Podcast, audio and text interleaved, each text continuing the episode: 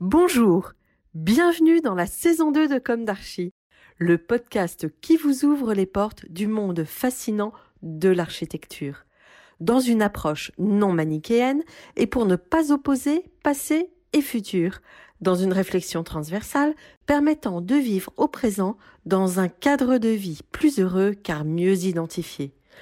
Carpe diem. Je suis Anne-Charlotte, chroniqueuse du podcast, accompagnée de l'ingénierie son pour vous offrir le meilleur. Merci et heureuse de votre fidélité. Maintenant, place au talent. Bienvenue dans Comme d'Archie.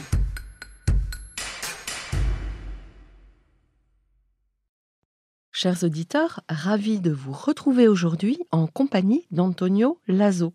Bonjour. Bonjour. Et bienvenue dans Comme d'Archie. Vous êtes architecte et à la tête avec votre associé, Édouard Mur, de l'agence Lazo Mur. Votre agence d'architecture est basée à Montrouge. Vous m'avez sollicité pour intervenir dans Comme d'Archie et j'avoue que deux choses ont retenu mon attention lorsqu'avant de vous apporter réponse, j'ai regardé votre travail. Tout d'abord, sur votre site internet, vous exprimez affiché l'origine de votre désir d'architecture. J'interroge toujours les architectes sur ce point et ils ne sont pas tous prêts à en parler. Donc je trouve cela très positif de votre part, sincère et quelque part nécessaire. Rappelons que l'architecture est un métier de passion. Vous allez vous-même nous raconter dans quelques secondes comment est née cette passion. Deuxième chose, vous travaillez beaucoup sur des espaces hospitaliers dédiés à la psychiatrie, et il me semble indispensable de pouvoir en parler. La psychiatrie reste un sujet tabou, après des décennies de recherches menées par d'éminents spécialistes, médecins et autres, souvent publiés et accessibles, le sujet gêne encore alors que, pour ma part, la souffrance psychique et les sciences qui s'y rapportent devraient être au cœur de nos préoccupations. Vous intervenez aussi plus largement sur des projets de santé, bien sûr, mais aussi d'habitat, d'équipements scolaires ou autres. Enfin, vous estimez que la lumière est la matière première de l'œuvre architecturale. Alors, on va commencer par le début, quel est votre parcours, celui de votre associé, si euh, vous pouvez en parler, votre jeunesse, où s'est ancrée votre envie d'architecture? Quelles ont été vos études? Merci. Notre parcours, euh, si je parle, je regrette que Édouard Mion n'a pas pu être présent avec nous.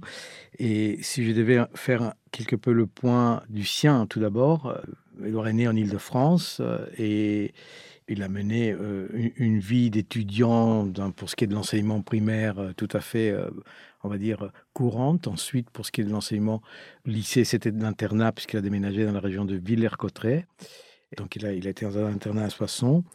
Mais il a vécu dans sa famille, son grand-père était un ingénieur qui a collaboré avec Eugène Fraissinet, donc qui est un personnage emblématique puisqu'il est à l'origine euh, du béton précontraint, un outil qui a grandement développé la plasticité donc euh, des ouvrages en béton dans la première moitié du XXe siècle. Et donc, si je pourrais si je pourrais dire en nom d'Edouard Mur, son envie d'architecture euh, émane de, de cette atmosphère qu'il a pu vivre auprès, auprès de son grand-père. Quant à moi, c'est un petit peu différent. Je suis né dans la, l'extrême occident, dans la périphérie de, de l'Occident, c'est le Chili. Où au Chili? Ou à Santiago du Chili. Euh, tous les deux, nous sommes nés en, au début des années 60.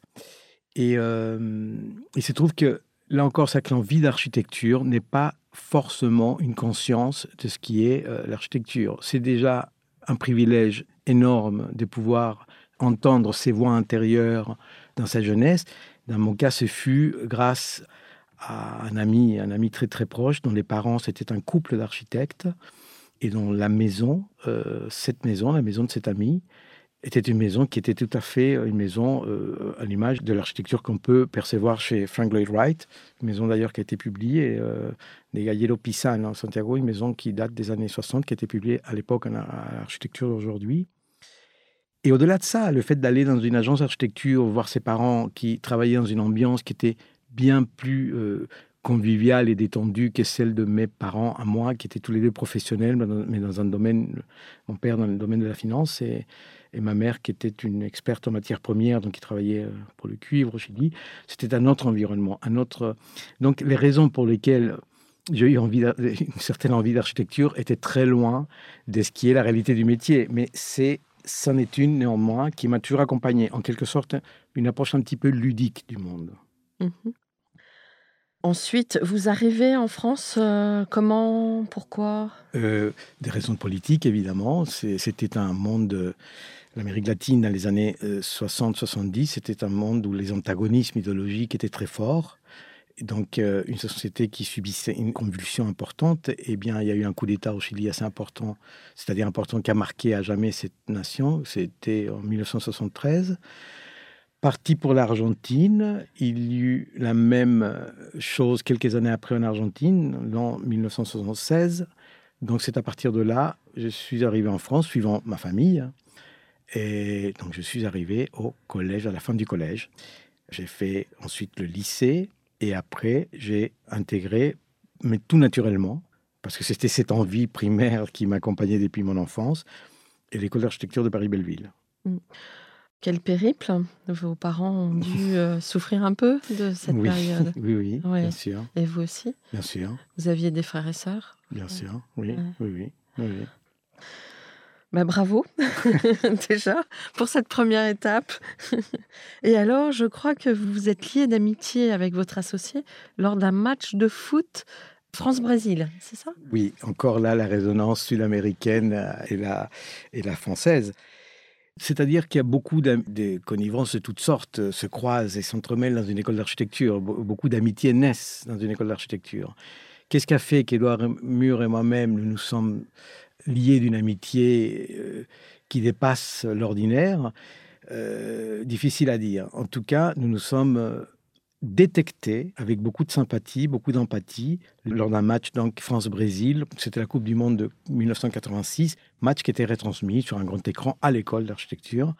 Et donc euh, peut-être que ma ferveur pour le Brésil et la sienne pour la France euh, nous, a, nous, a permis de nous remarquer mutuellement et de sympathiser. Et de cette amitié est née une collaboration, une collaboration qui s'est comme cela se fait habituellement, il me semble encore aujourd'hui. C'est-à-dire que vous êtes étudiant, vous travaillez, vous avez le choix de travailler en agence d'architecture l'été euh, ou pendant les vacances euh, scolaires, si je puis dire, mais aussi peut-être accéder à la commande d'un parent, d'un membre de la famille qui peut euh, vous demander de réaménager un loft, un appartement. Et ce fut cette deuxième cas de figure qui nous a permis d'avancer ensemble et notamment la première, toute première collaboration, on était, je pense, en cinquième ou quatrième année. C'était l'extension d'une maison dans le 15e arrondissement, de la maison d'un peintre, euh, Tisblatt, qui est décédé maintenant. Et euh, nous avons, là pour la première fois, rodé notre euh, approche. Euh, nous nous sommes connus davantage en improvisant, en fait, en improvisant l'acte de bâtir, qui était, euh, pour l'instant, ce n'était qu'une théorie, une approche, une envie. Là, c'était se confronter à la réalité, exercice qui nous a confortés ensemble dans cet échange commun. Et nous avons euh, poursuivi là par quelque chose de beaucoup plus porteur dans notre histoire, dans notre carrière. Ce fut la maison de son oncle à Paris 15e, rue Santos-Dumont, donc un terrain euh, de 12 mètres de profondeur par 5 mètres 60, me semble-t-il, de large, ce qui est plutôt une parcelle étroite, tout à fait euh, un exercice qui peut arriver euh, plutôt souvent à Paris, mais un exercice relativement sophistiqué pour faire une maison individuelle. Une maison individuelle qui plus est avait une écriture, une grammaire qui était, qui était plutôt sophistiquée. Et cette maison nous a, encore une fois, là, pour le coup, consolidé dans notre envie de, de, collaborer. Voilà, de collaborer. Et elle s'est vue aussi couronnée par un certain nombre de succès à l'époque, ce qui nous a évidemment euh, euh, stimulé. Et vous aviez eu l'occasion avant de travailler en agence? Dans d'autres agences? Mais chacun euh, de son côté, bien sûr. Ouais. Bien sûr. Euh, mais finalement, en sortant de l'école, vous étiez associé et vous... Cette maison-là, nous étions, à l'époque, nous n'étions toujours pas euh, Diplômés? architectes diplômés. Donc, Mais euh, pour- comment- pour, signer le permis ouais. de construire, par exemple, nous avons sollicité euh, un ami architecte à l'époque, euh, Marc Perry, pour ne pas le nommer, qui est très, euh, on va dire, délicatement, nous a, nous a fait bénéficier de sa capacité de signer. Et Mm. euh, il a signé pour nous et nous a fait confiance, en quelque sorte. Et nous avons pu euh, donc mener à bien cette maison qui, qui est toujours là. Mais ouais, et d'ailleurs qui figure, je crois, dans- Mm, sur votre mm. site parmi vos Qui, qui a, références. été, qui a gagné Donc, même euh, qui a gagné ouais. un, prix. C'était très euh, très impressionnant pour nous. Elle a été, elle a gagné les- un prix à Londres. C'était the Eric Lyons Housing Award, qui est un, un prix attribué à l'architecture en Europe, quel que soit lié à l'habitat tout de même. On a partagé le premier prix avec l'agence euh, Boigas de Barcelone. Eux, c'était pour la ville olympique, en fait, pour la ville olympique. Nous, c'était pour une maison individuelle. Donc, c'était un honneur et quelque chose de très amusant d'aller re- recevoir ce prix à Londres. Et, euh, Et vous aviez 20 ans? on avait, dans les, Un on peu va plus. dire 25, 20, 20, Ouais. 26 ans. 26 Ouais. ans, 7 ans. Ouais, c'est jeune, Mm. très jeune. Mm. Mm, bravo. Donc, euh, création d'agence après? Voilà, automatiquement, d'une manière naturellement, euh, nous sommes mis à travailler ensemble, mais plutôt dans l'esprit aussi avec d'autres copains étudiants à l'époque euh, de l'école, c'était nous stimuler tous à passer notre diplôme. Puisqu'une fois que vous commencez un exercice professionnel, vous avez du mal à enclencher la dynamique euh, de la finalisation des études. Mm. Et ce n'est pas que notre cas, le cas d'un certain nombre d'amis autour de nous, notre entourage. Donc on a, on a monté une SCM qui s'appelait euh, Atoll Architecture, fin des années 80, euh, avec un, cer- un certain nombre de copains. Et de cette SCM-là, euh, ensuite, on a commencé à produire, on a passé notre diplôme, on a aidé d'autres diplômes, d'autres euh, étudiants de l'époque, camarades d'é- d'école, nous ont aidés à finaliser notre projet de diplôme aussi. Et enfin, nous avons, euh, une fois diplômés, on était déjà dans une dynamique, on allait travailler, en, voilà, on allait travailler en agence, mais on maintenait un pied dans une structure qui était la nôtre. D'accord. Et vous aviez travaillé dans des grosses agences, des agences. euh, Vous avez appris aussi au contact sûr, de maîtres entre sûr. guillemets? Quels Euh, sont-ils? Parce que vous étiez à Belleville tous les deux, c'est l'école de Syrianie entre Mhm, guillemets. mhm. Donc de quelle manière tout ça euh, Je, pense fabriqué? que, alors, je, je crois qu'il est important pour tout étudiant, quel qu'il soit, et dans n'importe quelle étape de son cursus, il est important de, de- rencontre, se produise. Au-delà de ce que Henri Seriani peut euh, véhiculer comme débat en termes d'écriture architecturale ou de pensée architecturale, il est indéniable que pour les étudiants que nous étions, et pour tous les étudiants qui l'ont côtoyé, c'était une rencontre. Euh, c'était donc il y a- il y avait effectivement cette euh, aura et cette pédagogie qui était fondamentale et qui était extrêmement solide, extrêmement structurante aussi, dont on a tous retiré, euh, euh, retiré vraiment les outils, les instruments pour pouvoir produire une architecture qui soit justifiée, c'est-à-dire réfléchie dans le sens où rien n'est euh, laissé au hasard voilà, laissé au hasard, où ce n'est pas un geste spontané ou, ou gratuit. C'est Mm. une réflexion qui appelle à une... Chaque centimètre carré est une conquête. Mm. Une conquête euh, réfléchie. Donc ça a été pour nous une rencontre qui réunit aussi, qui réunit ainsi, qui nous a aussi consolidé dans une, un vocabulaire commun. Vous dire que l'agence d'architecture a été très marquée aussi parce que la plupart de nos anciens collaborateurs, quand je dis anciens, ils sont toujours là. Mais euh, j'ai envie de dire, le canal le plus ancien de nos collaborateurs au sein de l'agence, ce sont des ex-étudiants de Paris-Belleville, aussi de l'ère euh, Sérénie, la fin de l'ère Sérénie. Nous, Mm. nous, on était en, en- à l'âge d'or, si je puis dire, des années Mhm. 80. Après, l'époque a changé et le monde évolue, les modes de vie évoluent, euh, la technicité évolue, euh, l'industrie du bâtiment évolue et, euh, et il a été important pour nous aussi de pouvoir approcher l'architecture, nous quelque part nous pouvoir nous séparer du strict référentiel pour pouvoir procéder à une écriture qui est la vôtre. qui est la nôtre aujourd'hui, bien Mm. sûr. Vous êtes passé aussi donc par des agences à l'extérieur. Mhm.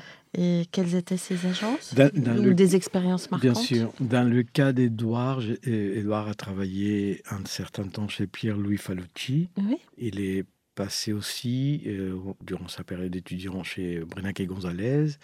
Et, euh, je me, alors, je, malheureusement, je ne me souviens pas de tout son parcours en agence, mais, mais c'est vous dire que c'était une, une, variété d'agences, comme ce fut le cas pour moi aussi. Moi, j'ai travaillé chez Bolzer Rodriguez, on peut dire à l'époque, avant, avant l'atelier de 3-4. J'ai travaillé aussi euh, chez Gérard Turnauer, chez je me souviens plus non plus. Hein. C'est-à-dire, j'ai oublié. Donc ça y est, vous êtes euh, affranchi de toute cette, euh, de toute cette époque. Et toutes ces expériences étaient, étaient, à l'époque, vous savez, on n'était pas dans, dans, le, dans la dynamique qui s'est installée plus tard, euh, qui vient quelque peu maltraiter la jeunesse d'aujourd'hui, celle de, du stage. nous, les stages n'étaient pas une configuration à laquelle on était confrontés. Notre environnement euh, professionnel, quand on est dans l'agence, on était un salarié, une forme de CDD de l'époque. Mais on attendait de nous une capacité de produire et de faire, euh, et non pas celle d'apprendre. Alors, par ricochet, on apprenait évidemment tout, on apprenait, on apprenait tout ce qu'on n'apprend pas à l'école et, dont, dont, il me semble, ça me semble tout à fait naturel que l'école est une scène où la réflexion est tout autre. C'est pas une confrontation professionnelle à ce niveau-là, en tout cas. Mmh. Est-ce qu'aujourd'hui, vous avez le sentiment d'avoir accompli ce que vous imaginiez à la sortie de l'école? Moi, je dirais probablement. Probablement. C'est-à-dire que sont très très diverses euh, les orientations que l'on peut prendre euh, malgré soi, au bon gré ou mal gré, à l'issue des études d'architecture. Les raisons pour lesquelles vous accédez à la noblesse, entre guillemets, c'est-à-dire à l'acte de bâtir, qui est finalement concrétiser le rôle d'un architecte, les raisons, ce sont des raisons qui ne relèvent pas ni de votre capacité de travail, ni de votre talent. C'est un mélange, y compris l'empathie joue un rôle. C'est-à-dire, qu'est-ce qui a fait qu'on a pu en arriver là? Je pense que c'est tout en même temps. C'est-à-dire, il y avait beaucoup d'étudiants à l'époque, des camarades qui m'impressionnaient beaucoup par leur rigueur intellectuelle, par leur talent des dessinateurs, etc., et qui finalement n'ont pas su démêler ce je ne sais quoi qui vous permet d'accéder à la commande et de donner confiance à cette commande. Oui, parce que justement, j'allais vous dire, on dit que l'architecte doit avoir un ego, que l'ego est important. Parfois même, on sait que c'est un, une difficulté, en tout cas pour l'entourage. Euh, mais du coup, l'empathie, c'est un frein un peu à l'ego. Donc, euh, mais, mais, il me semble que, il me semble qu'Edouard et moi, plutôt, on s'inscrit plus dans cette empathie. Mhm. Je crois que le narcissisme est un ennemi de l'architecte, un ennemi silencieux, et, non seulement de l'architecte, de l'enseignant d'architecture, de, de la transmission. C'est difficile de penser un projet en comme une approche qui, tendrait à dire qu'on a un règlement de compte personnel avec, euh, soit avec le métier, soit avec l'architecture, soit avec soi-même, soit non. Je pense qu'on ne peut pas faire une architecture qui plus est publique si on ne pense pas à l'autre. Mm. Et euh, aux difficultés de l'exploitation, difficultés, toutes les difficultés, y compris quand on bâtit. Si on ne connaît pas les difficultés d'une entreprise, on ne saura pas, on ne saura pas mener à bien une opération. Oui. Alors maintenant, on va parler de vos projets. Pouvez-vous nous raconter l'histoire? Vous m'expliquez que vous étiez plus, vous, sur une logique de programme. Peut-être que vous pouvez commencer à, à raconter un petit peu la logique qui vous a amené à tout ça, et puis après rentrer dans ce programme de l'unité psychiatrique, et pour finir, passer en revue vos autres références, parce que vous faites de l'habitat, de l'enseignement, et puis euh, j'ai vu que vous aviez une école de danse. Voilà. Les quelques éléments que vous donnez là de notre parcours s'inscrivent dans une logique en France qui est celle de vous spécialiser malgré vous. Mmh. Quand vous accédez à la commande publique, si vous accédez par le biais d'une crèche, eh bien, il est fort probable que tout le long de votre vie d'architecte, vous construisiez des crèches, et surtout des crèches. Oui, parce que dans les appels d'offres, on demande les fameuses références, et on rentre dans une, espèce de logique de la référence. C'est ça. Logiquement, l'investissement public a cette euh, tendance légitime de s'entourer des spécialistes. Mmh. il se trouve que nous, euh, par un concours de circonstances, on a été invités dans les années, euh, dans la fin des années 90, à un projet, un concours de deux unités psychiatriques pour euh, le PS Villevra.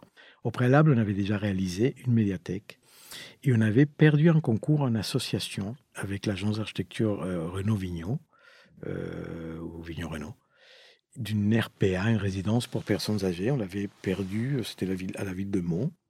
Et donc, on a été invité pour un concours qu'on a perdu, donc pour Villévrard, mais on avait déjà deux références hospitalières. Cette euh, résidence pour personnes âgées à Meaux et euh, Villévrard. Deux concours perdus et on avait un concours culturel gagné. On persévérait dans le culturel, on a gagné un centre culturel à Belle-Île-en-Mer et on a répondu à d'autres appels à candidature pour des bâtiments de santé et on voyait qu'on était retenu de plus en plus souvent pour des projets de santé. Je ne saurais pas là de mémoire quelle a été la chronologie, mais nous avons gagné un projet d'architecture pour cette fois-ci à Aubervilliers pour le PS Villévrard. C'est un établissement public de santé. Nous avons simplement, euh, comme qui dirait, croqué un programme. C'est-à-dire, on n'avait aucune idée ce que c'était que la psychiatrie à ce moment-là, encore moins la psychiatrie dans le domaine de l'architecture. Et nous étions aussi des très jeunes architectes. Donc nous avons fait de notre mieux avec tout cet éveil duquel nous pouvons disposer quand on ignore que justement quand on n'est pas spécialiste, on apporte euh, une réflexion très vigilante. Et c'était il y avait un hôpital de jour avec en pédopsychiatrie et un hôpital adulte. Ce projet a été euh, très bien mené, me semble-t-il, et ce qui nous a permis donc de persévérer dans cette démarche, on va dire, du médico-social, la psychiatrie et aussi le troisième âge, tout ce qui est gériatrie. Et euh, sans nous rendre compte à l'époque que ceci nous enfermait peut-être dans un domaine, sans nous rendre compte que peut-être, comme c'est le cas aujourd'hui, 80%, 90% de notre production est liée à ça. Nous nous en portons très bien, nous en sommes très heureux. Parce, que, vous avez de projets mmh. importants. Bien sûr, c'est quelque chose que nous, nous reconforte aussi, mais il est évident que c'est, j'ai envie de dire, de passer le message aux jeunes générations. Il faut éviter de s'enfermer. Et le plus de programmes on touche, le mieux c'est. Le mieux c'est pour les projets eux-mêmes. Mais euh, à partir de là, oui, après, on a continué à gagner des concours euh, en médico-social. On a mené quelques projets euh, culturels. Vous évoquiez à l'instant une école de musique et de danse, c'est à Trappes. C'est une très belle expérience. Là, le domaine du corps, du corps libre et lancé, le domaine de la musique, l'univers sonore. Et c'est la beauté de l'architecture. Je me souviens très bien quand en menant à bien cette... Euh, je crois que nous étions en chantier de cette école de musique et de danse et on avait en parallèle un concours d'un centre pour euh, enfants handicapés, mais handicapés moteurs. Et passer d'un site où vous êtes en train justement d'évoquer l'expression du corps dans sa dimension la plus sublime, hein, et arriver dans un lieu à observer, à visiter un hôpital d'enfants handicapés moteurs où leur relation euh, au monde, au-delà des yeux, de la tête, des sens, eh bien, mais d'un point de vue moteur, c'était le pouce et euh, l'index sur un, une sorte de des brancards euh, automatisés. Et c'était très impressionnant. Mais ce qui était le plus beau, c'était de voir ces enfants qui finalement faisaient des, des courses. Des courses dans les couloirs, etc. C'est-à-dire que l'enfance prédomine. Mais c'est ça la beauté de l'architecture, c'est que tous les domaines de la vie en, font partie. Et dans notre pratique, à Edouard et moi, nous sommes dans, des domaines de la vie qui sont euh, parfois au crépuscule de la vie, comme c'est le cas de la gériatrie, ou bien euh, dans une sorte de parenthèse ou de ou d'expression de, des refus de la vie telle qu'elle est, comme c'est le cas de la psychiatrie, de la, souffrance psychique. Ouais. Alors justement, euh, de quelle manière l'architecte arrive à s'emparer d'un cahier des charges? Enfin, comment dans l'espace se traduit ce lieu qui se doit d'être résilient, apaisant? J'ai vu que le mot apaisant était très présent sur votre site. En tout cas, je l'ai retrouvé plusieurs fois. Nous avons tous besoin d'être apaisés à différents niveaux. Mais il se trouve que, bon, s'agissant du domaine de la psychiatrie, d'abord, euh, tout projet, avant même de parler de programme, tout projet, c'est la confrontation à un site, soit un paysage rural, soit un paysage urbain, une topographie, à la course du soleil, à ensuite euh, une surface, un programme. Donc ça, ce sont des préalables qui concerne tout projet. S'agissant de l'architecture liée à la psychiatrie, évidemment, il y a une notion de sécurité. En fait, il y a quelque part, il y a les fondements de l'architecture qui sont sollicités ici plus qu'ailleurs. C'est protéger et abriter. Dans des conditions de sécurité et, d'agrément quotidien, aussi bien pour les soignés que pour les soignants. Ça, c'est, on va dire, une préoccupation et une démarche, une réflexion projet qui est, euh, j'ai envie de dire, qui est commune à tout projet d'architecture, qu'il soit du domaine hospitalier, du domaine culturel. La spécificité, je dirais, de la psychiatrie, est, parce que l'espace elle-même, on sait que l'étroit, le large, le haut, le bas, le clair, l'obscur, en tout cas, on ne peut pas nous rentrer dans la perception d'un psychotique ou d'un schizophrène pour promouvoir de l'espace. Mais euh, pardonnez-moi de vous interrompre, on sait que pour Alzheimer, par exemple, il faut éviter les angles et euh, les bâtiments, en général, sont assez doux et, euh, empêchent le malade d'aller buter dans un coin dans lequel il se retrouverait coincé, en fait. Il, faut en effet éviter les cul-de-sac, il faut éviter le contraste trop appuyé qui va quelque part bloquer le patient. en tout cas, nous, nous sommes qu'architectes, nous prétendons pas avoir une parole thérapeutique. On pense en revanche que l'architecture peut apporter un plus euh, thérapeutique. C'est-à-dire que tout programme de psychiatrie, spécialement en psychiatrie, il répond à un projet de soins. Et c'est en général, c'est pas le meilleur projet qui emporte un concours, c'est le moins pire. C'est lui qui pose le moins de problèmes. Et c'est lui qui va, d'une certaine manière, répondre au mieux à ce projet de soins tel qu'il a été élaboré et dont l'architecte ne connaît pas les tenants et les aboutissants.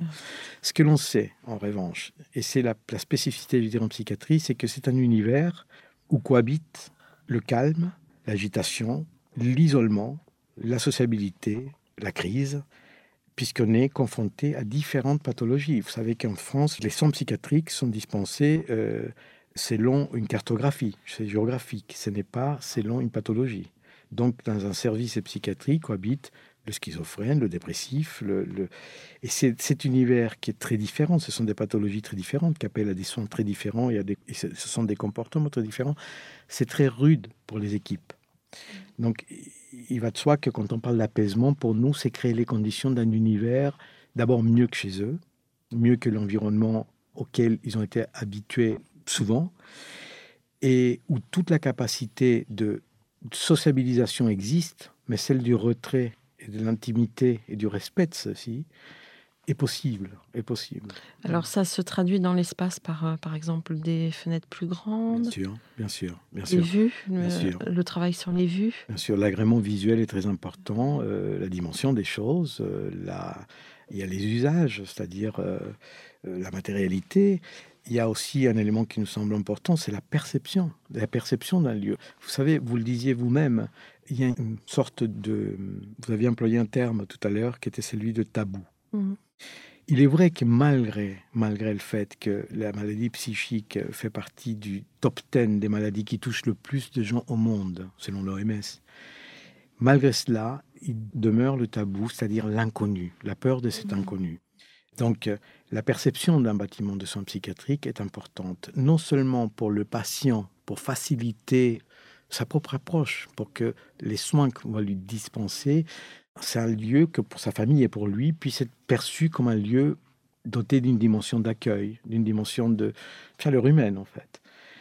Mais c'est aussi important pour l'environnement urbain, s'il y en a un, les gens se rendent compte qu'un bâtiment psychiatrique, finalement, c'est pas ces grands dinosaures du 19e siècle, derrière une enceinte euh, avec un grand portail et on ne sait pas ce qui s'y passe.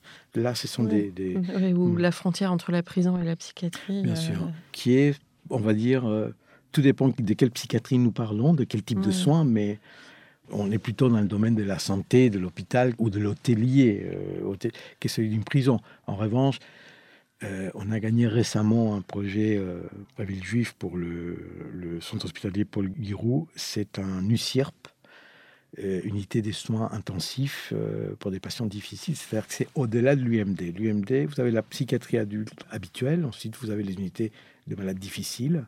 Et l'UCIRP, c'est ce que les unités de malades difficiles ne peuvent pas traiter ni, ni, contenir. Donc là, on est dans un domaine qui frôle vraiment l'univers de la prison. Donc là, ça sollicite chez nous une sorte de contraction par rapport à notre élan habituel de promouvoir une spatialité. Là, on est dans quelque chose de beaucoup plus sécuritaire. Mais là encore, l'architecture peut faire, peut apporter douceur, peut apporter un carré de ciel, peut apporter une matérialité, euh, euh, on va dire, euh, accueillante.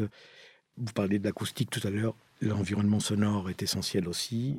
C'est-à-dire que on a malgré tout une panoplie d'outils et à Villejuif, le site n'est pas trop contraint parce que travailler sur les vues, etc., sur euh, Villejuif, c'est quand même. euh, Alors, c'est au sein du centre hospitalier, Ah, mais malgré cela, euh, euh, le- les vues, elles ne peuvent pas être oui. directes. Elles ne peuvent, ah oui. il ne peut pas y avoir une relation extérieure-intérieure habituelle. C'est-à-dire, on ne peut pas voir un patient dans une unité comme celle-ci, il ne peut pas être vu et il ne peut pas voir non plus à l'extérieur pour voir. des raisons de sécurité. Pour dire- ouais.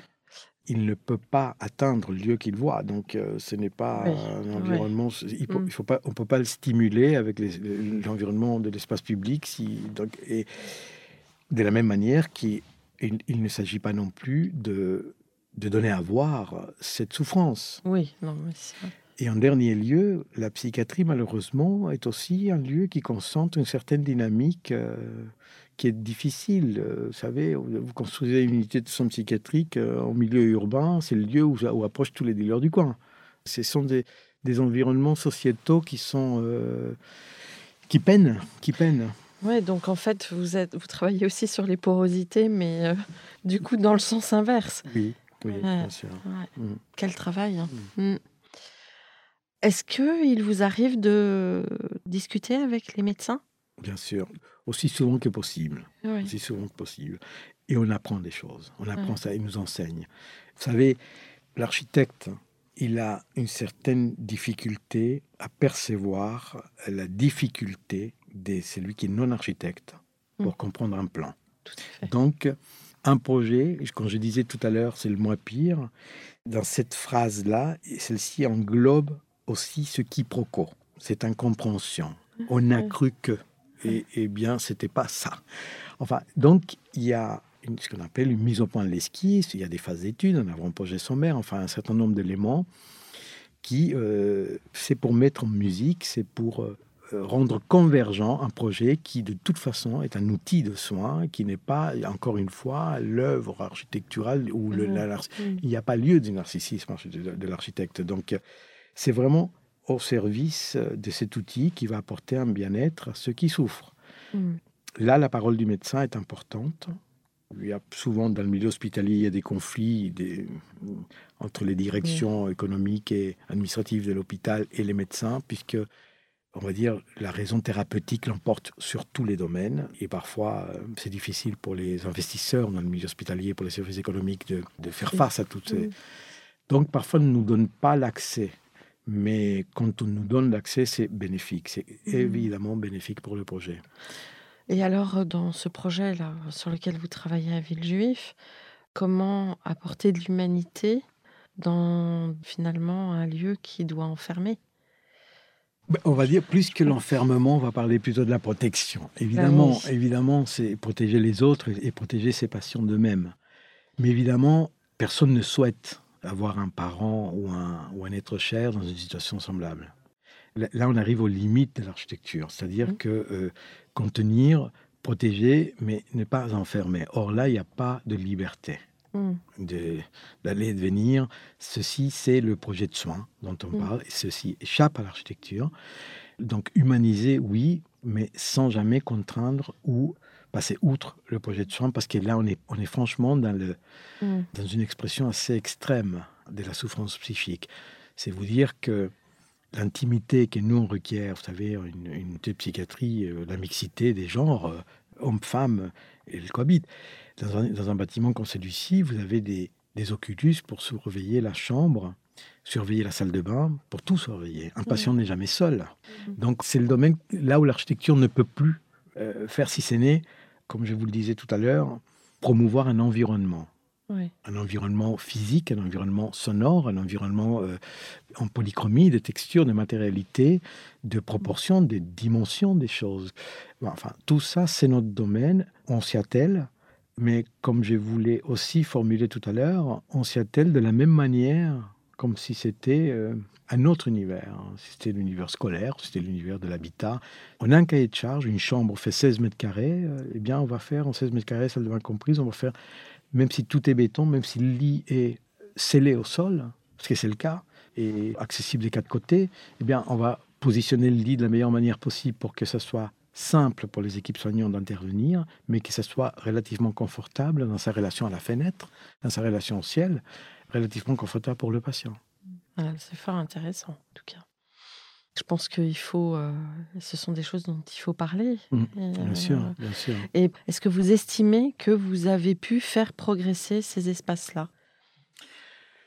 Et, hum, des marges de progression dans le, dans le domaine de la santé, euh, c'est difficile là, euh, que- comme question. Est-ce que les matières, euh, est-ce que le choix qu'on peut avoir aujourd'hui dans différentes matières, Hum. euh, c'est- Oui, c'est l'expérience qui. En fait, un architecte se cultive de manière permanente. Se cultive euh, par rapport à l'industrie euh, du Mm. bâtiment. Se cultive par rapport donc à- aux matériaux, à- aux différentes possibilités euh, qui s'offrent à lui pour concevoir. Puisqu'on n'est pas limité en la matière. Aucune équipe soignante va nous, euh, nous interdire telle ou telle disposition, si les dispositions prévues en matérialité, en, dessin, en design, en fait, s'ils ne viennent pas contredire leurs exigences de sécurité, encore une fois, sécurité pour les patients et pour eux-mêmes.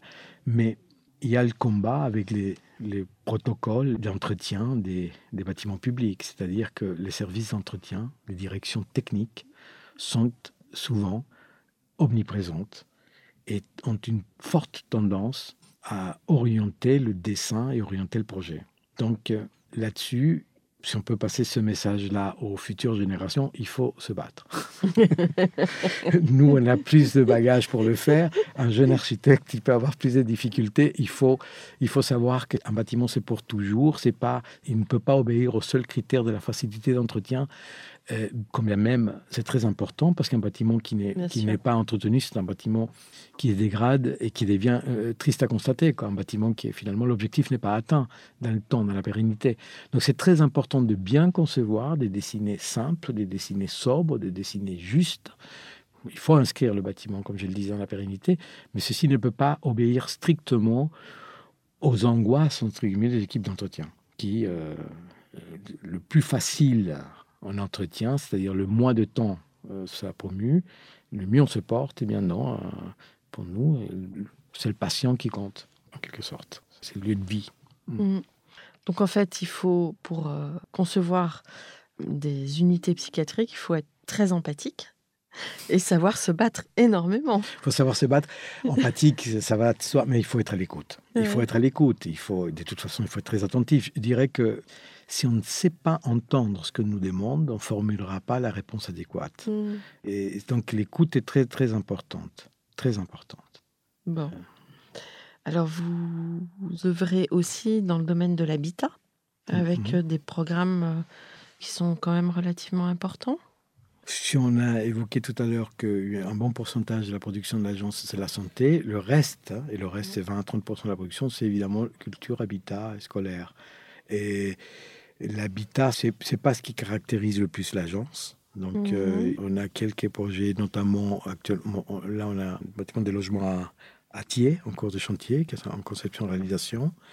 mais qui est des- relativement important. oui, oui, oui, Mhm, oui, oui, c'est un nombre important de logements. C'est un autre univers, c'est un univers très contraint euh, économiquement, quand même la santé est contrainte économiquement. Là, quand on rentre dans l'habitat, dans l'habitat social qui plus est, l'habitat, c'est un sujet encore plus délicat, où il faut une gymnastique. euh, le mètre carré est égal à... à- Oui. Bien, C'est un calcul qui est euh, lapidaire. Et euh, vous, Est-ce- aviez, vous avez une question peut-être par rapport à ça, à l'habitat en- en- En fait, est-ce que euh, votre travail sur la santé nourrit, euh, enrichit les programmes d'habitat que Oui. vous... Oui, puisqu'il est question, puisqu'il s'agit de, lieux de vie, malgré tout, et des vies Mhm. quotidiennes, et des gestes quotidiens de la vie. Mm. Ce serait différent si on faisait évidemment une école de musique et un bâtiment de logement ou un centre euh, euh, de soins de hôtelier, on va dire, euh, médico-social. Il y, a, il y a plus de liens évidemment entre le logement et le médico-social, beaucoup plus qu'entre le bâtiment culturel et, et l'habitat. Donc évidemment, on se nourrit mutuellement de ce type de programme. Et, hum, il y a des, des- on va dire, la trame, la chambre, la circulation dans le milieu hospitalier, dans le logement, ont des éléments des dénominateurs communs, qualitatifs. Euh, La lumière naturelle, vous l'évoquiez en début d'échange, qui est un matériau pour nous euh, fondamental de l'architecture. Évidemment, une circulation, qu'il s'agisse des milieux dans le domaine de l'habitat ou dans le domaine de l'hospitalier, où on pourrait, dans les deux, trouver une circulation centrale desservant des appartements des part et d'autre, par exemple, pour parler de, du néant en quelque sorte. Eh bien, dans l'hôpital, tout ceci pourrait se produire de la même manière. Et il appartient à l'architecte de corriger ce minima. Mhm. Ce minima qui peut ne, ne déranger personne. Mhm. Mais euh, l'architecte est là pour souligner euh, la dégradation que c'est euh, d'avoir des lieux mal éclairés, sans vue. euh. Donc, oui, dans l'habitat et la- santé, je pense qu'on on a un certain no- nombre d'objectifs communs pour la qualité des espaces et des articulations d'espace. oui. Et sur les choix des matériaux aussi. Absolument, bien sûr, bien sûr, bien Mm. sûr. Vous travaillez beaucoup avec des voiles béton et aussi sur euh, des, des éclairages euh, généreux. Enfin, vous jouez entre les deux euh, de manière avec une volumétrie toujours assez rigoureuse et simple. Vous pouvez nous en dire un peu plus? Aujourd'hui, parler de béton en 2020 pourrait euh, paraître euh, euh, dissonant par rapport à, à l'époque où on, où on promue des matériaux ou des énergies, des énergies renouvelables et des matériaux qui ne soient pas comme le bois, etc. Le béton, il a plusieurs, plusieurs avantages. Au-delà de sa simplicité, de, quand je dis simplicité, c'est un matériau acquis. Acquis dans le process de production, dans le process d'exécution de la part. euh, Ça fait partie de la culture des entreprises, le Mhm. béton. Au-delà de ça, il a euh, une plasticité assez unique dans son genre. Mhm. Et sans parler d'une certaine... euh, la densité du béton est aussi un élément important. Donc, euh, évidemment, on recourt au béton, mais pas seulement. On ne travaille pas que le béton. Mais il se trouve qu'il y a des, des bâtiments, l'ampleur des bâtiments que nous faisons, c'est-à-dire l'équation économique et aussi euh, architecturale, euh, structurelle, le béton semble aujourd'hui, euh, pour l'instant, euh, Une euh, réponse une- une réponse tout à fait adéquate. Maintenant, on pourrait tout à fait envisager euh, le bois pourrait en faire autant. Et La brique, vous travaillez la, la brique. brique, la brique, on la travaille, mais on la travaille souvent en parement plutôt que une brique structurelle. Et en parement, mais on ne parle pas de plaquettes, là, on parle de briques euh, moulées main qui sont euh, avec une technicité adaptée pour, euh, pour que la texture de la brique soit présente. Mhm. Et l'équilibre entre les bandeaux euh, lumineux de lumière de les fenêtres, les baies, et euh, cette expression euh, des, des surfaces en béton, euh, vous avez des règles de... Oui, mais c'est le mot, vous l'avez prononcé, vous avez formulé le, le vocable équilibre. En fait, cet équilibre, c'est important, c'est les pleins et les vides. Et c'est le plein, c'est tout ce qui est opaque, tout ce qui est dépourvu de, transparence. Et le vide, donc la transparence. Pour nous, cet équilibre-là participe de l'écriture globale, participe de l'harmonie globale. C'est-à-dire, euh, un plein n'est pas vécu de la même manière s'il est creux ou s'il est plein, justement. C'est la différence qu'il y a entre le volume hein, et la masse. Donc, le massif est le plus léger, en quelque sorte. Donc, on travaille beaucoup ça. Maintenant, on pourrait dire que c'est un équilibre formel, mais en même temps, c'est un travail assez poussé pour que ces ouvertures qui apportent à l'harmonie formelle puissent être convenablement situées et stratégiquement bien situées dans le dispositif fonctionnel d'un bâtiment. Mm. Au-delà de la chambre, mais même dans la chambre, la position d'une fenêtre est importante. Et vous le disiez aussi tout à l'heure, vous parliez de la dimension. La dimension ne peut pas se contenter d'obéir aux critères de facteurs lumière de jour, qui sont des facteurs environnementaux importants euh, aujourd'hui, mais c'est la position, la relation visuelle qui a un patient depuis le lit. Et la position qui a non seulement un patient depuis son lit vers l'extérieur, mais aussi de n'importe lequel d'entre nous depuis son lit dans sa chambre. Mhm. Donc c'est l'ensemble, c'est la volonté qualitative de l'habitat ou de l'environnement, euh, l'usage en fait, mais c'est aussi ça en écho avec une écriture architecturale où il y a une- un équilibre formel et une plasticité qui nous intéresse. Et qui dit plasticité, c'est ensuite conforté par une matérialité euh, dédiée.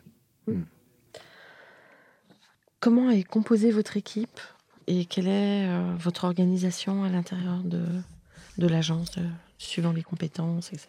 Alors, nous, sommes une agence d'une quinzaine de personnes. On oscille entre, oui, entre 15 et 18 personnes. Et euh, nous avons, euh, Edouard et moi, nous sommes co-gérants de cette agence. Et euh, nous avons une direction administrative. euh, et ensuite, on a un plateau euh, où l'équipe d'architectes euh, sévit. Et euh, Alors, il y a les, ceux qui nous accompagnent depuis euh, un bon, bon, bon nombre d'années. Et sur les 15, 16 architectes, il y en a 6 ou 7 qui sont là depuis, quand je dis nombre d'années, on parle des, des décades, c'est-à-dire 10, 20, 15 Ce sont les piliers de l'agence. Les piliers de l'agence. Il y en a des plus jeunes, arrivés depuis 10, 15, 10 ans. Euh, et, mais ce sont ceux qui ont acquis la culture de l'agence. Ceux qui l'ont depuis le début, parce qu'ils sont, là, ils sont là depuis le début, mais il y a ceux qui ont acquis euh, cette culture de l'agence qui distillent aujourd'hui le propos aux plus jeunes. Mhm. Donc, euh, nous, dans la méthode de travail, nous ne sommes pas dans un système vertical, mais dans la transmission donc, en gros, les jeunes se font assister par les, les, moins jeunes. Les plus expérimentés sont là pour conforter et assister les plus jeunes, fonctionnant avec des chefs de projet et des assistants. Une jeune recrue n'a pas une vocation d'être systématiquement l'assistant d'un du canal historique, entre guillemets. Mmh. Il est là, il peut tout à fait, s'il gagne un concours pour lequel il est, il est sollicité, il peut tout à fait être invité à développer le projet, même à le réaliser, et il y aura derrière cette personne, il y aura toujours, sera supervisé, euh, son process euh, conception sera supervisé par, euh, par des gens plus expérimentés et qui, ont, qui sont depuis longtemps hein, avec nous, qui nous accompagnent depuis longtemps. Donc ça, c'est en résumé. C'est un petit peu la méthode. Et, vous, vous réalisez Vous allez jusqu'au bout Vous tenez vos projets jusqu'à sûr, jusqu'à la livraison. Jusqu'à, jusqu'à voilà, c'est, ça, c'est un moment très important pour l'architecte aller au moment de, la, au moment de ce qu'on appelle la phase de réception, où le bâtiment, euh, vous savez, où il a, ça sent le neuf, la peinture sent fort, les portes claquent au deuxième étage. Et, là, c'est important de parcourir un bâtiment parce qu'il est là. Ça fait longtemps qu'il est là. Avant même, le dessin déjà, il est allé très loin. Mm. Mais là, vous le voyez réalisé. Et souvent, là où vous avez peut-être mis beaucoup, beaucoup d'énergie, il se passe peu de choses et parfois des endroits qui vous semblent avoir été un peu, où vous avez été peut-être un peu négligent. Là, le bâtiment vous fait un clin d'œil. C'est dire que il y a un dialogue très, j'ai envie de dire, très euh, sensible, très, très joli, très profond, très indicible entre l'architecte et son œuvre, en fait. Mm. Vous avez forcément des spécialistes du chantier ou pas forcément? Non. Non. non. Il y a des, des, confrères qui fonctionnent comme ça, avec, des, avec euh, avec des architectes qui sont uniquement mmh. sur la phase concours, mmh. c'est-à-dire la conception dans le sens le plus. Voilà. Et ensuite, ceux qui développent les études, et ensuite ceux qui s'occupent de la réalisation donc, du chantier. Nous, on n'a jamais fonctionné comme ça. C'est Vous êtes interchangeable. On est tout à fait interchangeable. Il y a, alors, il y en a qui ont plus d'expérience que d'autres, à force d'eux. Mmh. Et il y en a d'autres qui. Mais bon, tout le monde est passé par là. Quelqu'un, et c'est ce qui stimule la plupart euh, de nos collaborateurs, euh, en tout cas des nouveaux arrivants, les, jeunes arrivants, c'est l'idée de pouvoir développer un projet jusqu'au bout. Où, ils s'approprient, ils parlent de leur projet. Mmh. Pour eux, c'est très stimulant au-delà de l'apprentissage que ceci euh, représente. parce que ça, ce qui veut dire qu'un jeune, un très jeune architecte, il rentre chez vous et il a la possibilité, enfin, le potentiel de toucher à toutes les phases du, du projet. c'est intéressant. Et c'est très intéressant pour le jeune en question. Et c'est très intéressant pour nous aussi, parce que, vous savez, formuler à quelqu'un qui manque d'expérience, nous permet de nous reformuler un certain nombre de choses aussi. Et apporter une vigilance euh, et ne, pas euh, fonctionner au pilotage automatique euh, dans tout ça. Et, au-delà, au-delà de ça, quelqu'un qui a peu d'expérience ne dessine pas de la même manière que quelqu'un qui en a beaucoup. Quelqu'un qui sait comment est fait une paroi, comment on fait un mur, et il va le dessiner déjà inhibé par la réalisation quelqu'un qui manque d'expérience va dessiner autrement et ça nous intéresse. Mais en fait, euh, beaucoup d'architectes euh, chevronnés disent que euh, le métier s'apprend sur le chantier. Mmh. Et du coup, c'est intéressant de voir des agences où les jeunes ont cette possibilité d'aller se confronter sur un chantier. Oui, vous avez raison. Mmh. Mmh. Mais c'est un domaine, en fait, l'école, l'école est un univers et c'est la meilleure période d'une vie. Euh, cet univers-là. C'est là où qu'on ouvre l'imaginaire. On ouvre l'imaginaire, le monde nous appartient, on va en découdre. Mm. Donc il faut laisser cette période. Elle est très structurante en soi, mais c'est aussi un univers euh, inégalable ensuite, de liberté de penser, de liberté d'approche, des, prismes avec lesquels on regarde le monde, on regarde son monde et le monde. parce que le monde des mondes, eh bien, je trouve que l'école, euh, il faut pas la toucher. C'est-à-dire, il faut laisser l'école pour penser, pour concevoir, pour se libérer, pour, pour débattre, pour, pour, pour stimuler la pour curiosité. Stimuler, pour stimuler. On aura toute la vie pour devenir. Hmm. Ouais. Moi, je, suis, je n'ai aucun souci pour dire à un étudiant profite, profite de cette période, parce que mais il faut se cultiver, il faut travailler quand même, il faut se concentrer, il faut, Ouais. mais il faut profiter de cette période parce que parce que après il y aura plus le temps de beaucoup beaucoup beaucoup d'une réflexion euh, aussi vaste. Mhm. Après il faut passer justement au, on À l'opérationnel. voilà, à l'opérationnel. Et là on est dans, dans- et, mais l'opérationnel ça prend, ça prend au sein d'une agence au sein, où, où vous l'improvisez. Édouard et moi nous avons démarré, on s'est jeté à l'eau. On a appris à nager, à nager ensemble. Euh, Mais vous croyez qu'aujourd'hui, vous imaginez une- commencer par une maison à Paris? C'est quand même extrêmement rare. bah, c'est rare parce que cette commande-là est rare. Ouais. Parce que la commande est devenue peut-être rare. Mais un jeune de 25, 27 ans qui sort d'une école d'architecture aujourd'hui, qui a pu faire un stage, tous les stages obligatoires aujourd'hui, que nous n'avions pas à l'époque, et euh, il a tous les moyens de mener à bien un chantier comme une maison, s'il est entouré d'une entreprise qui est à l'écoute et qui est, qui est une entreprise honnête, Et une entreprise qui va se- bien se comporter avec lui. Mhm. pas profiter d'une certaine virginité, entre guillemets. Et euh, non, mais c'est- important, mais c'est vrai qu'il y a ce débat qui s'installe Oui. sur la professionnalisation des études. Mhm. Un autre sujet. Ouais. Euh, comment vous imaginez le monde d'après, entre guillemets? Comment euh, vous imaginez un peu les choses? Est-ce que vous vous projetez là-dedans ou pas du tout? Vous êtes pragmatique et, et vous essayez déjà de tenir votre, euh, votre activité? Ou est-ce que vous avez des pistes de réflexion euh, voilà, sur l'avenir? Qui- Sur la- sur ouais. l'avenir, si, Ouais. je pense que piste des réflexions, c'est trop tôt par rapport à ce Ouais. que je- j'ai l'impression que nous avons tous été extrêmement surpris, heurtés par, euh, par cette crise sanitaire. Mais qui dit crise, c'est crise. Et crise, c'est pas que sanitaire, c'est c'est euh, Oui, social, économique, Bien sûr. mondial. Et, euh, Voilà, une crise de la pensée aussi. Euh, Je me souviens quand je suis arrivé en France dans les années euh, 70, donc, c'était la France d'Aragon, la France de Sartre, la France de... Mais je, dis- je dirais même, on fait partie d'une génération, ce qui me concerne, une génération qui s'est confrontée aux antagonismes du monde, des antagonismes idéologiques. On avait le mur de Berlin, on avait le bloc de l'Est, le bloc de l'Ouest. L'Asie était en sommeil, ou en sommeillait, mais on avait ces grands antagonismes idéologiques qui nous donnaient du moule à retordre intellectuellement. La jeunesse aujourd'hui se confronte à une maltraitance. Non seulement parce qu'on l'a gavé euh, des produits de consommation, on l'a anesthésié. Aujourd'hui, elle n'a pas cette- ce romantisme idéologique qui, qui cette finalement ferveur. cette ferveur. Mm. Et donc, euh, et pourtant, il lui appartient de dessiner le monde des mains, de le concevoir, de penser, d'extraire. Je me dis que on n'a pas su. Il n'y a pas de perspective spécifique à un architecte ou à un ingénieur ou à un, ou à un, ou à un commerçant. C'est, j'ai envie de dire, c'est une responsabilité collective.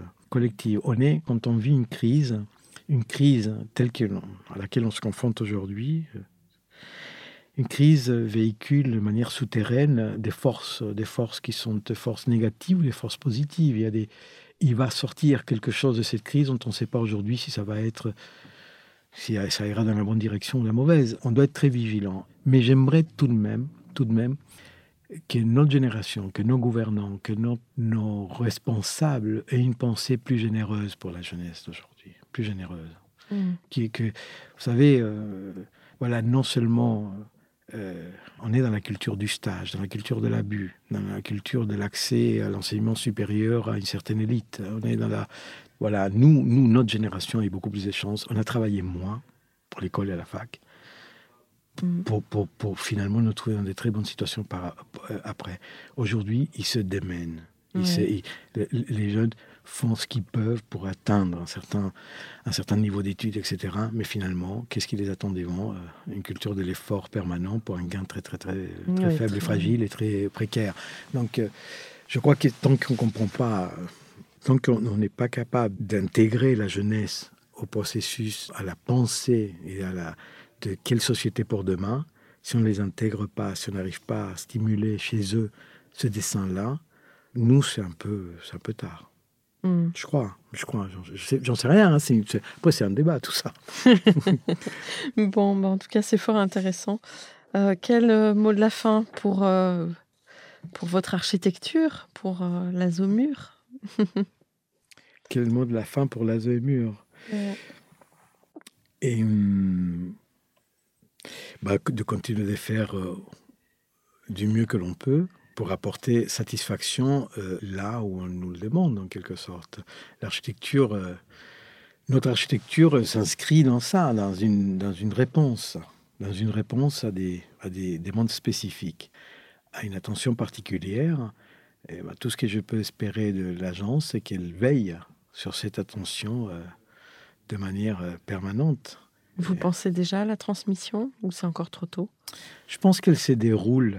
Euh, elle se fait naturellement. Elle se fait, elle se, voilà. C'est pas un jour on décide tiens on va transmettre. Je pense que cette transmission euh, se déroule au quotidien. Comment elle va être formalisée dans la perspective d'un jour ne plus être du tout là, euh, Edouard et Antonio. Euh, cette formalisation là, on ne l'a pas esquissée, non, pas, mmh. pas, pas, pas encore. Pas encore croire vous êtes trop jeune. On se croit invulnérable. Vous êtes tout simplement trop jeune. encore jeune, j'espère. Très bien. Bah, merci beaucoup d'avoir témoigné dans Comme d'Archie. Et euh, à très vite avec euh, un format en anglais. Merci beaucoup. merci. Au revoir.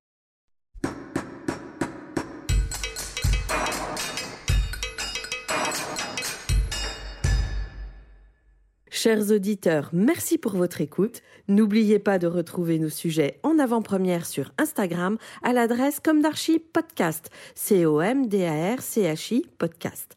Si vous aimez ce podcast, favorisez sa diffusion en lui donnant 5 étoiles sur Apple Podcast, plus un petit commentaire, ou sur votre plateforme de podcast favorite. Et surtout, abonnez-vous pour écouter tous nos épisodes gratuitement. À bientôt, et d'ici là, Prenez soin de vous.